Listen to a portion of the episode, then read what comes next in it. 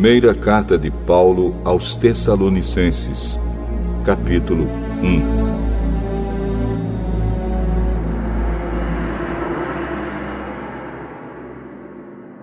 Eu, Paulo, e Silas e Timóteo, escrevemos esta carta aos irmãos da igreja da cidade de Tessalônica, a vocês que estão unidos com Deus, o Pai, e com o Senhor Jesus Cristo. Que a graça e a paz estejam com vocês. Nas nossas orações, sempre damos graças a Deus por todos vocês e nunca deixamos de pedir em favor de vocês. Pois lembramos, na presença do nosso Deus e Pai, como vocês puseram em prática a sua fé, como o amor de vocês os fez trabalhar tanto, e como é firme a esperança que vocês têm no nosso Senhor Jesus Cristo. Irmãos, sabemos que Deus os ama e os escolheu para serem dele. Pois temos anunciado o Evangelho a vocês, não somente com palavras, mas também com poder, com o Espírito Santo. E com a certeza de que esta mensagem é a verdade. Vocês sabem de que maneira nos comportamos no meio de vocês, para o próprio bem de vocês. E vocês seguiram o nosso exemplo e o exemplo do Senhor Jesus.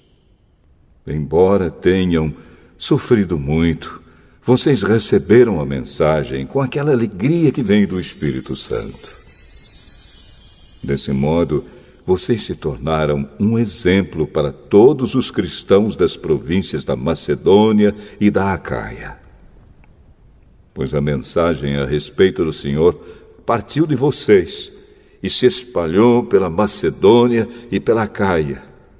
E as notícias sobre a fé que vocês têm em Deus chegaram a todos os lugares.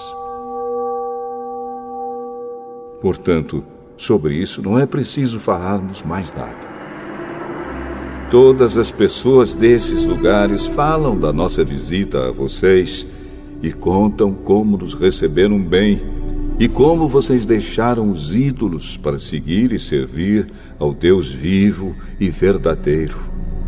Elas contam também como vocês estão esperando que Jesus, o Filho de Deus, a quem Deus ressuscitou, volte do céu. Esse Jesus que nos salva do castigo divino que está para vir.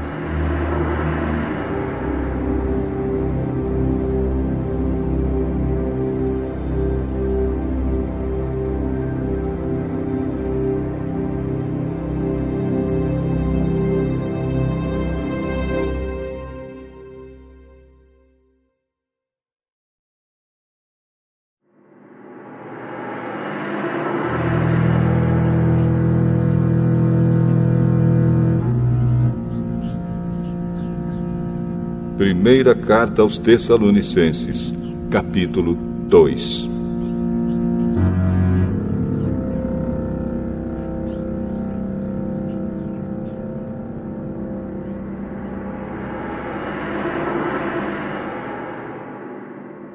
Vocês sabem muito bem, irmãos, que a nossa visita não ficou sem proveito. Sabem também como fomos maltratados e insultados na cidade de Filipos, antes de chegarmos aí em Tessalônica. Fomos muito combatidos, mas o nosso Deus nos deu coragem para anunciar a vocês a boa notícia que vem dele. Aquilo que anunciamos a vocês não se baseia em erros ou em má intenção. E também não tentamos enganar ninguém. Pelo contrário, Sempre falamos como Deus quer que falemos, porque Ele nos aprovou e nos deu a tarefa de anunciar o Evangelho. Não queremos agradar as pessoas, mas a Deus, que põe à prova as nossas intenções. Pois vocês sabem muito bem que não usamos palavras bonitas para enganar vocês, nem procuramos tapear vocês para conseguir dinheiro. Deus é testemunha disso. Nunca procuramos elogios de ninguém, nem de vocês, nem de outros. No entanto, tínhamos o direito de exigir de vocês alguma coisa, por sermos apóstolos de Cristo. Mas, quando estivemos com vocês, nós fomos como crianças, fomos como uma mãe ao cuidar dos seus filhos. Nós os amávamos tanto que gostaríamos de ter dado a vocês não somente a boa notícia que vem de Deus, mas até mesmo a nossa própria vida.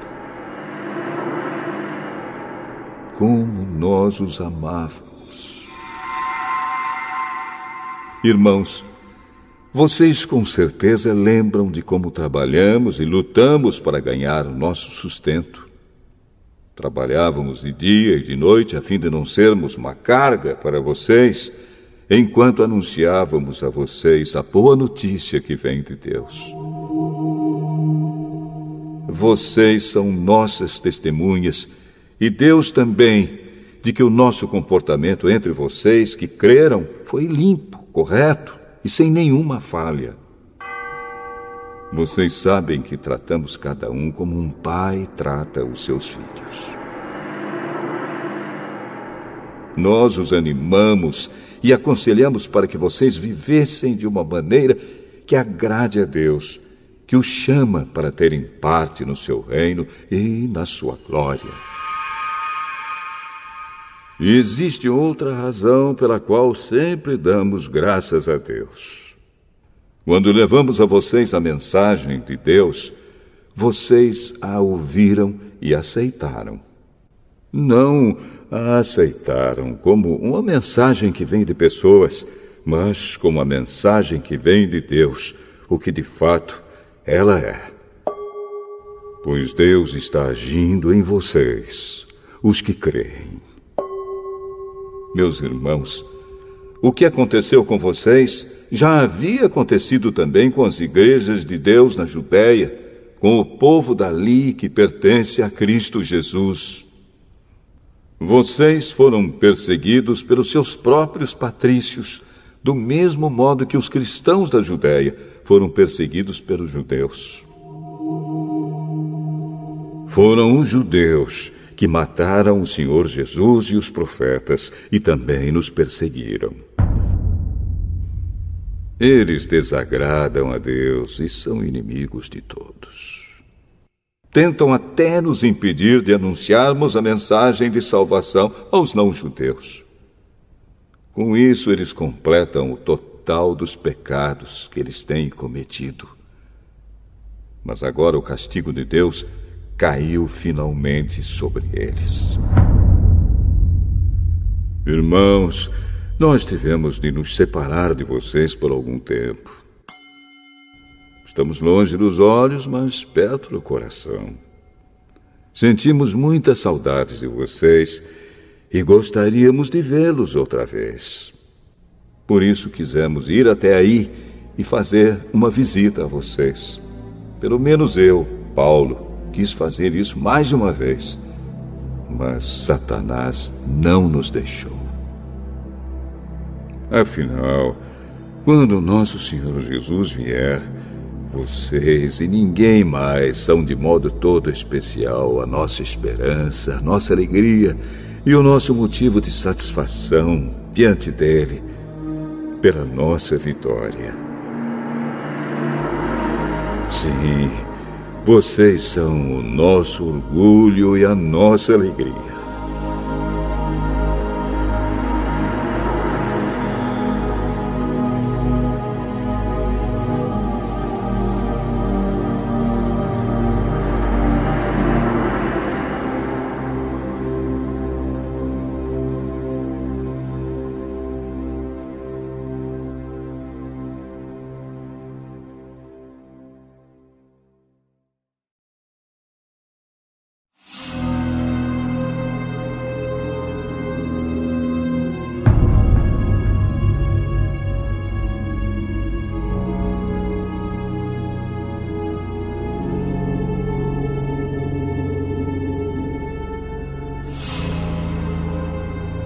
Primeira carta aos Tessalonicenses, capítulo 3.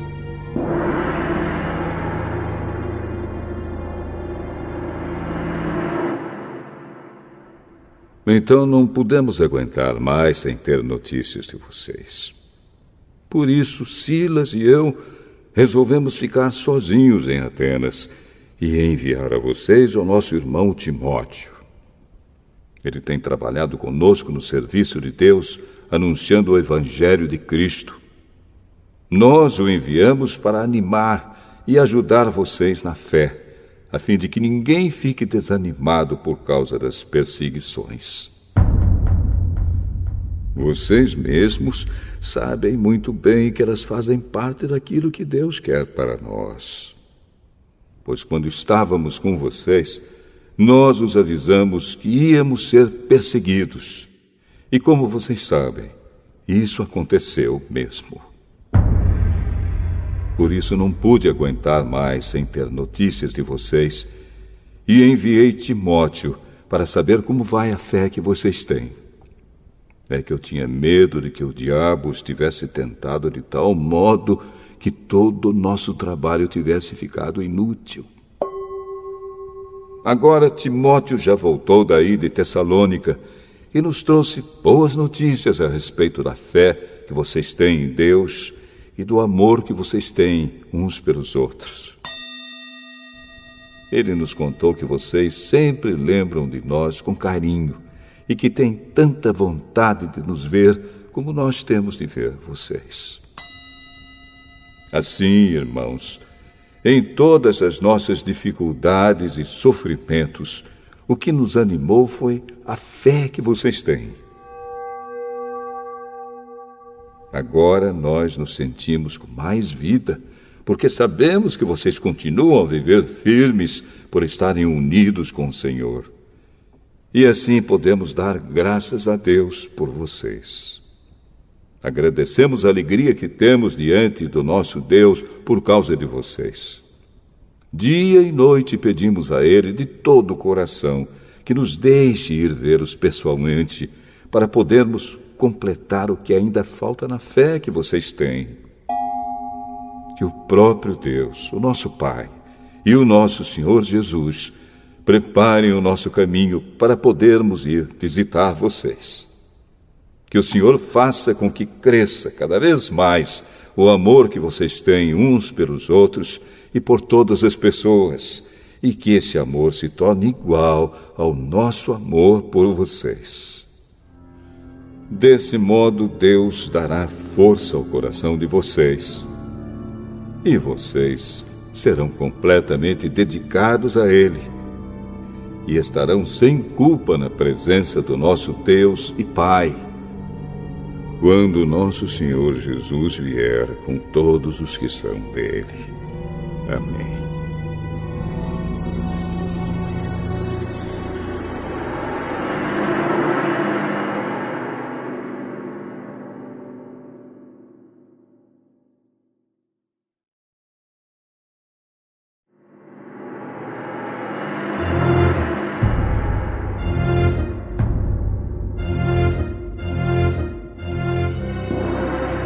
Primeira carta aos Tessalonicenses, capítulo 4.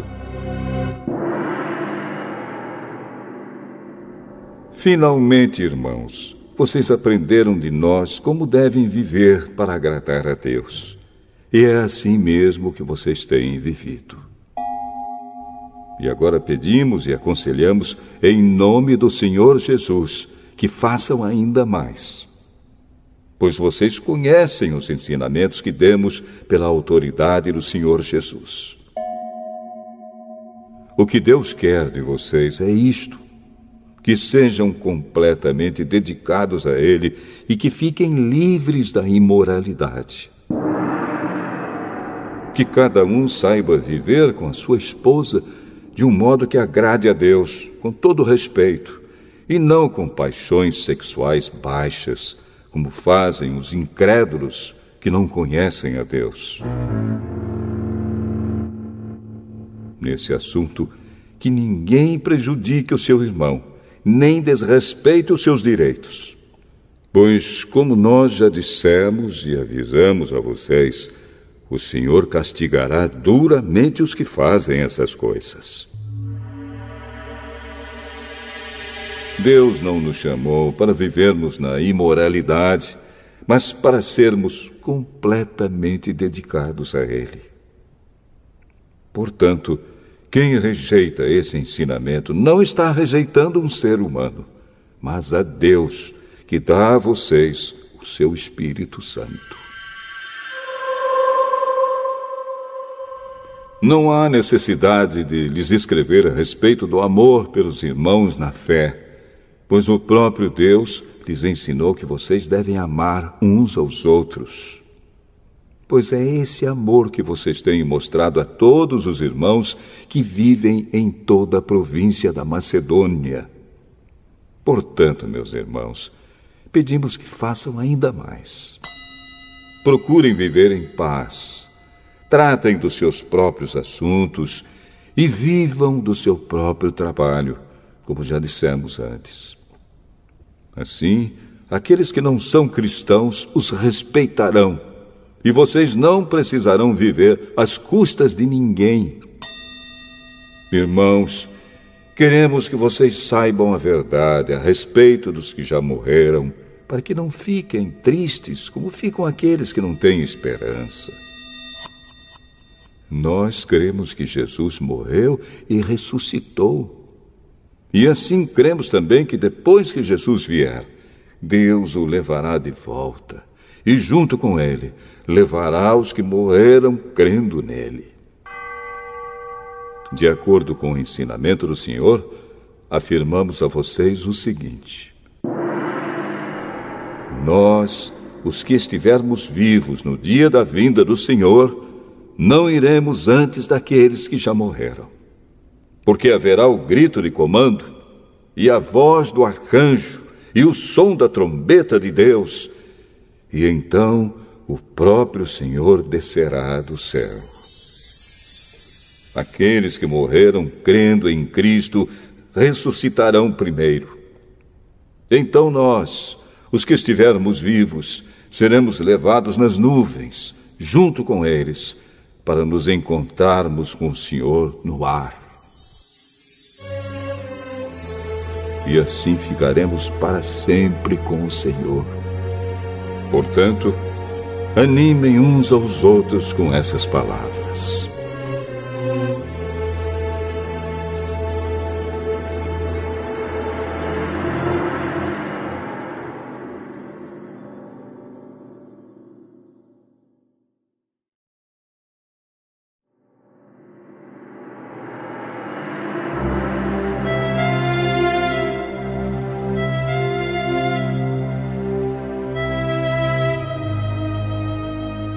Primeira Carta aos Tessalonicenses, capítulo 5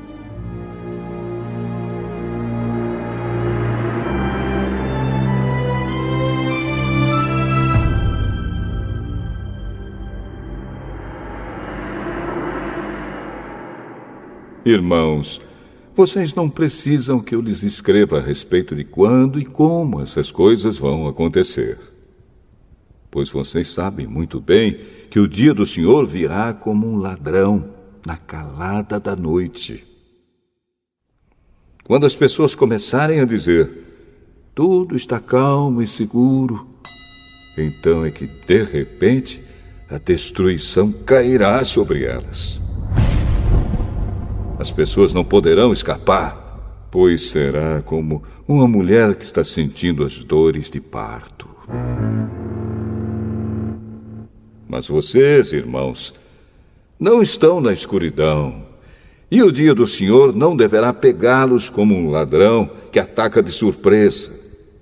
Todos vocês são da luz e do dia. Nós não somos da noite nem da escuridão. Por isso não vamos ficar dormindo como os outros, mas vamos estar acordados e em nosso perfeito juízo. Os que dormem, dormem de noite, e os que bebem, é de noite que ficam bêbados. Mas nós que somos do dia, devemos estar em nosso perfeito juízo. Nós devemos usar a fé e o amor como couraça e a nossa esperança de salvação como capacete. Deus não nos escolheu para sofrermos o castigo da sua ira, mas para nos dar a salvação por meio do nosso Senhor Jesus Cristo, que morreu por nós para podermos viver com Ele, tanto se estivermos vivos como se estivermos mortos quando Ele vier. Portanto, animem e ajudem uns aos outros, como vocês têm feito até agora. Irmãos, pedimos a vocês que respeitem aqueles que trabalham entre vocês, isto é, aqueles que foram escolhidos pelo Senhor para guiá-los e ensiná-los. Tratem essas pessoas com maior respeito e amor por causa do trabalho que fazem e vivam em paz uns com os outros. Pedimos a vocês, irmãos, que aconselhem com firmeza os preguiçosos, deem coragem aos tímidos, ajudem os fracos na fé e tenham paciência com todos.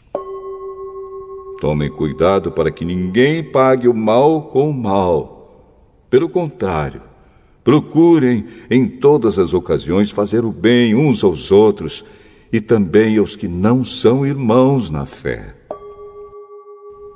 Estejam sempre alegres, orem sempre e sejam agradecidos a Deus em todas as ocasiões. Isso é o que Deus quer de vocês por estarem unidos com Cristo Jesus. Não atrapalhem a ação do Espírito Santo. Não desprezem as profecias. Examinem tudo. Fiquem com o que é bom e evitem todo tipo de mal. Que Deus, que nos dá a paz, faça com que vocês sejam completamente dedicados a Ele e que Ele conserve o espírito, a alma e o corpo de vocês livres de toda mancha para o dia em que vier o nosso Senhor Jesus Cristo. Aquele que o chama é fiel e fará isso. Irmãos, lembrem de nós nas suas orações. Cumprimentem todos os cristãos com um beijo de irmão. Peço com insistência, pela autoridade do Senhor, que esta carta seja lida para todos os irmãos. Que a graça do nosso Senhor Jesus Cristo esteja com vocês.